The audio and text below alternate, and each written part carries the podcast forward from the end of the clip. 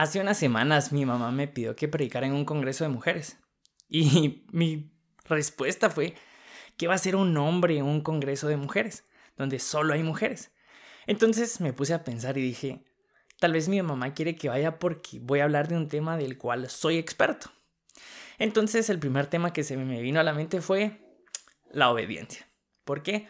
Porque soy un buen hijo, soy obediente, hago caso. Pero si nos ponemos a pensar, si nos ponemos a, analizar la situación, creo que estoy muy lejos de ser un hijo obediente. Y del tema del cual les voy a hablar no va a ser de la obediencia, no va a ser de la fe, no va a ser del amor, no va a ser de la mansedumbre o tal vez de la humildad, no. El tema del que les voy a hablar en este episodio es de la queja. Y cuando mi mamá me dijo el tema, mi respuesta fue, a la mamá, ¿por qué yo? Hola, mi nombre es Andrés. Bienvenido al podcast de Humanoide.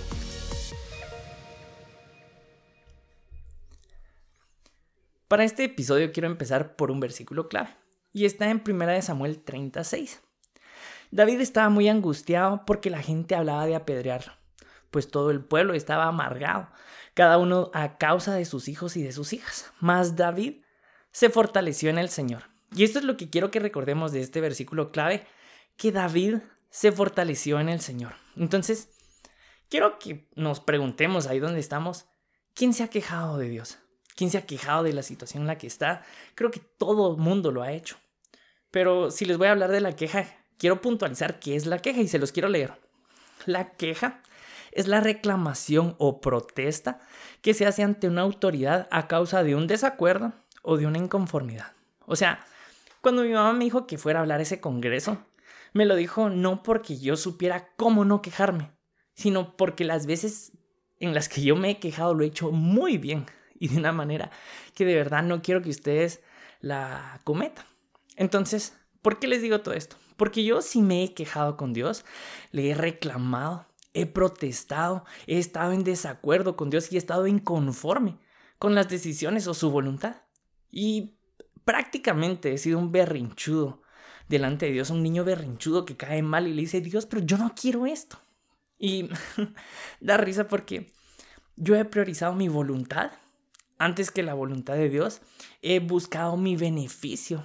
Antes que el beneficio de Dios, he buscado satisfacer primero mis deseos momentáneos que la, el placer eterno que Dios me ofrece. Y muchas veces he puesto mis planes antes que los planes de Dios en mi vida. Y dije, bueno, pero Andrés, sos la peor persona del mundo. o sea, creo que si nosotros nos quejamos y decimos, bueno, tal vez somos los peores. Pero muchos personajes bíblicos también cometieron eh, la queja o se quejaron. Porque digamos Moisés, Dios le dice, ¿sabes qué Moisés? Te quiero utilizar y quiero que vayas a liberar mi pueblo. Y Moisés le dijo, Pepe, Pepe, pero ese, señor soy tartamudo. ¿Cómo le voy a hablar al faraón de eso? Está también Jonás, todo mundo tenemos a Jonás de top de las personas que se quejan. Porque Dios le dijo, ¿sabes? Quiero que vayas a predicar ese lugar. ¿Y Jonás qué hizo? No, se quejó y se fue totalmente al lado contrario. Luego tenemos a Elías, el gran profeta Elías, que uno decía, wow, Elías.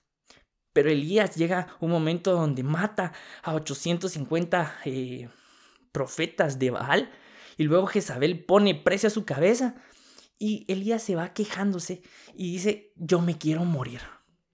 Y por último, que de los ejemplos que les voy a poner, es Job. Todo el mundo tiene en alto y dice, wow, es que Job y Job acá y él nunca se quejó, pero Job sí se quejó. Él maldijo el día en que nació. Y entonces hay muchos personajes, pero si queremos agarrar uno puntual, o no puntual, sino que así lo podríamos decir, es el pueblo de Israel. Porque el pueblo de Israel Saben, Dios los saca de Egipto y los sacó abriendo los mares, ahogando a los egipcios, pero cuando llegan al desierto se olvidan de todo lo que había pasado y empiezan a quejarse. Y hay una frase que quiero leerles, no sé si lo dijo Abraham Lincoln o Napoleón Bonaparte, pero dice, quien no conoce su historia está condenado a repetirlo. Y Dios dejó muchas cosas en la Biblia, también la Biblia dice algo de esto. No recuerdo en qué versículo está, pero Dios nos deja historias en la Biblia para que nosotros aprendamos de ellas. ¿Y cuál es la historia que les quiero llevar ahorita? es del pueblo de Israel. Y este está en números 14. Y miren lo que dice Egipto después de eh, lo que dice Israel después de salir de Egipto. Si tan solo hubiéramos muerto en Egipto o incluso aquí en el desierto. Se quejaban. porque el, ¿Por qué el Señor nos ha llevado a esta tierra solo para que muramos en batalla? A nuestras esposas y a nuestros hijos se llevarán como botín. ¿No sería volver mejor a Egipto? Y miren lo que le responde Dios en el 27. ¿Hasta cuándo debo de tolerar a esta perversa comunidad y de sus quejas contra mí? Y después en el 34 dice, puesto que sus hombres exploraron la tierra durante 40 días, ustedes andarán vagando en el desierto por 40 años, un año por cada día, así sufrirán las consecuencias de sus pecados. ¿Qué fue lo que pasó acá? Israel acaba de salir de Egipto y fueron a buscar la tierra prometida y se encuentran con gigantes y se quejaron y dijeron, ¿saben qué? Mejor murámonos en el desierto. Entonces, ¿qué fue lo que pasó? Por un día de queja, atrasaron su proceso 40 años. Entonces, ¿qué les quiero decir con esto? Que un día de queja no represente que se retrase su proceso por mucho más tiempo. Y esto lo entendió David. ¿Por qué? Quiero que volvamos al primer versículo que hablamos de que David se fortaleció en el Señor. Pasó que David estaba con, el pueblo que él había reunido, todavía no había sido rey, pero llegan y estaban en Ciclag. Y llegan eh, los amalecitas y conquistan, o sea, se llevan a sus esposas, se llevan a sus hijas y se roban todo lo que David tenía. Y cuando los hombres llegan, ellos se quejaron, empezaron a llorar. David llora también porque David lloró pero ¿qué fue? ¿Cuál fue la diferencia entre los que estaban con David y David? Que todo el mundo se quejó y pensaban apedrear a David, pensaban matarlo y decir, bueno, ¿para qué hicimos esto? ¿Por qué seguimos a David? Lo que ustedes quieran pensar. Pero ¿qué fue y cuál fue la respuesta de David? Pero David se fortaleció en el Señor. Esa fue la respuesta de David. David tal vez lloró, sí lloró porque le dolió lo que había pasado. Pero David mientras más le dolía, tal vez más se fortalecía en el Señor. ¿Y quién ha estado en la misma situación? ¿Quién le ha dicho, bueno Dios, pero si me he portado bien? ¿Por qué las, las cosas no están sucediendo como deberían de pasar? Porque a mí, o sea, Señor, ya empecé a sacar todas las cosas malas de mi vida. ¿Por qué me está pasando esto a mí? O, Señor, pero si yo me he esforzado, o sea, si yo he hecho tal vez un podcast, o si yo estoy asistiendo a grupos, o, o empecé a asistir a la iglesia, ¿por qué me está pasando esto a mí si yo he sido obediente?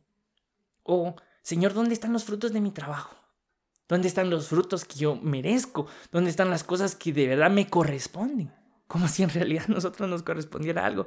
O, Señor, ¿por qué no cambia mi situación si yo ya cambié? O sea, ya hubo un cambio interior, pero no hay un cambio exterior. O sea, Señor, ¿por qué esto? ¿Por qué? ¿Por qué? ¿Por qué? Y seguimos preguntando por qué.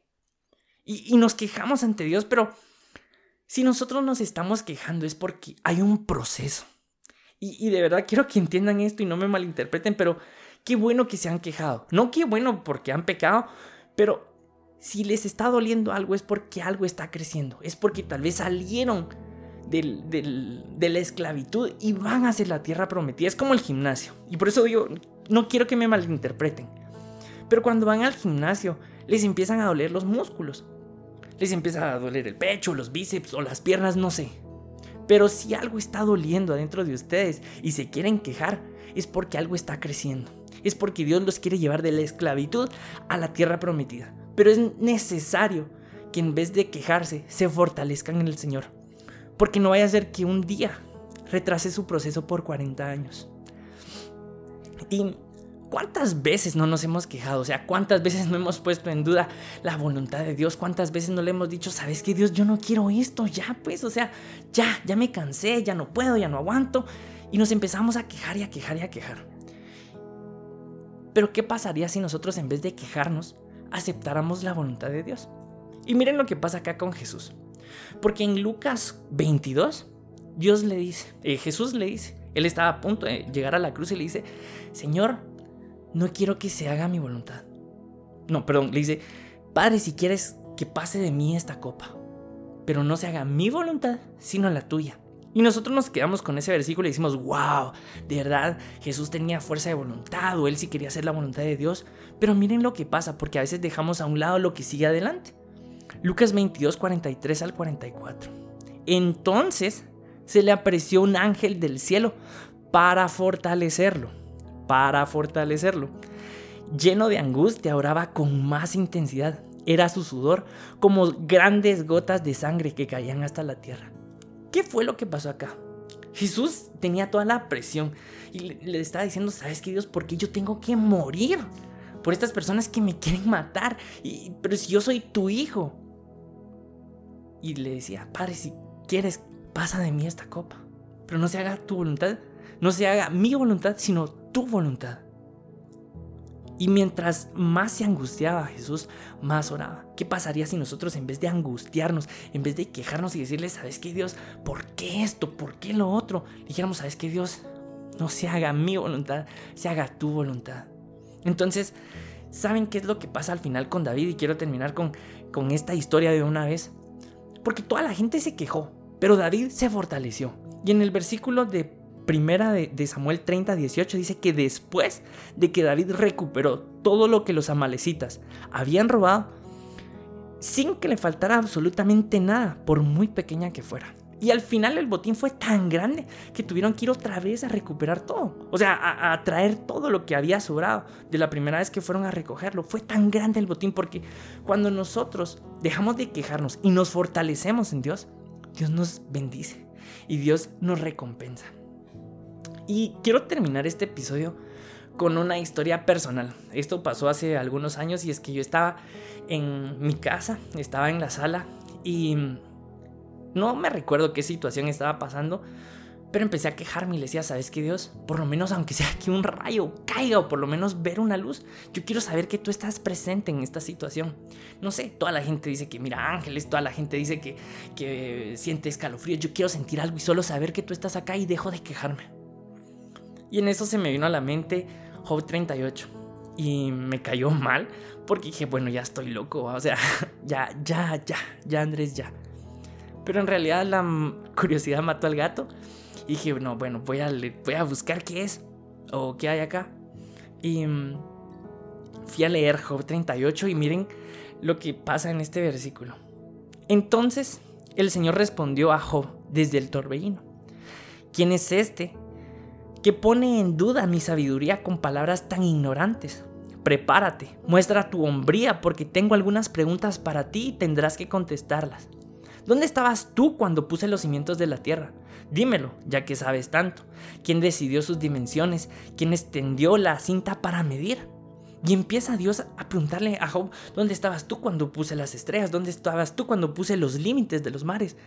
Y cuando yo leí esto me quedé asombrado porque le dije, Dios, de verdad soy alguien tan diminuto delante de ti que, que no puedo cuestionarte. Más adelante vuelvo a contar esta historia y me pongo a leer de comentarios bíblicos que decía que en este capítulo que Dios, eh, Job le estaba pidiendo a Dios una experiencia o reunirse con él cara a cara. Y esta fue la respuesta de Dios. Y me impresionó tanto porque esa fue la respuesta que él me dio a mí. Él me hizo una pregunta, Andrés, ¿quién sos para cuestionarme? Porque muchas veces nosotros vamos y pensamos que somos mucho más sabios que Dios al quejarnos y decirle y al no aceptar su voluntad, pero al final su voluntad es buena, agradable y perfecta. Y quiero que leamos Isaías 40:27. Y Dios eh, habla aquí el profeta, dice, pueblo de Israel, ¿por qué te quejas? ¿Por qué crees que Dios no se preocupa por ti? Tú debes de saber que Dios no se cansa como nosotros. Debes saber que su inteligencia es más de lo, que, de lo que imaginamos. Y debes saber que su poder ha creado todo lo que existe.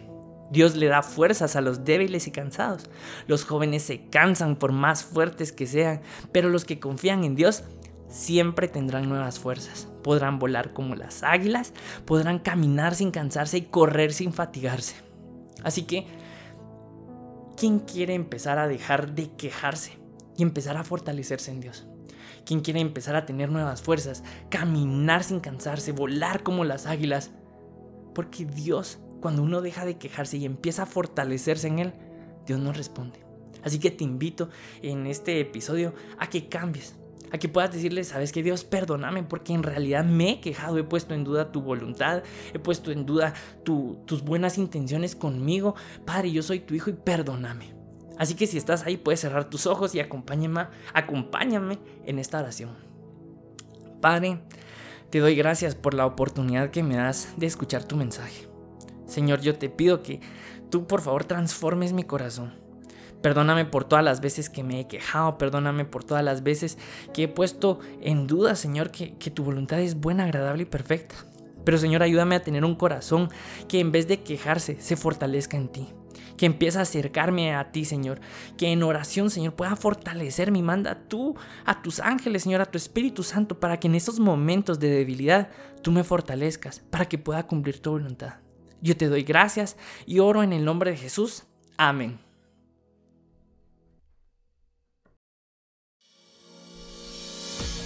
Gracias por acompañarme al final de este episodio. Si para ti fue de bendición este mensaje, te invito a que puedas escribirme comentarme qué fue lo que más te gustó y compartírselo a otras personas.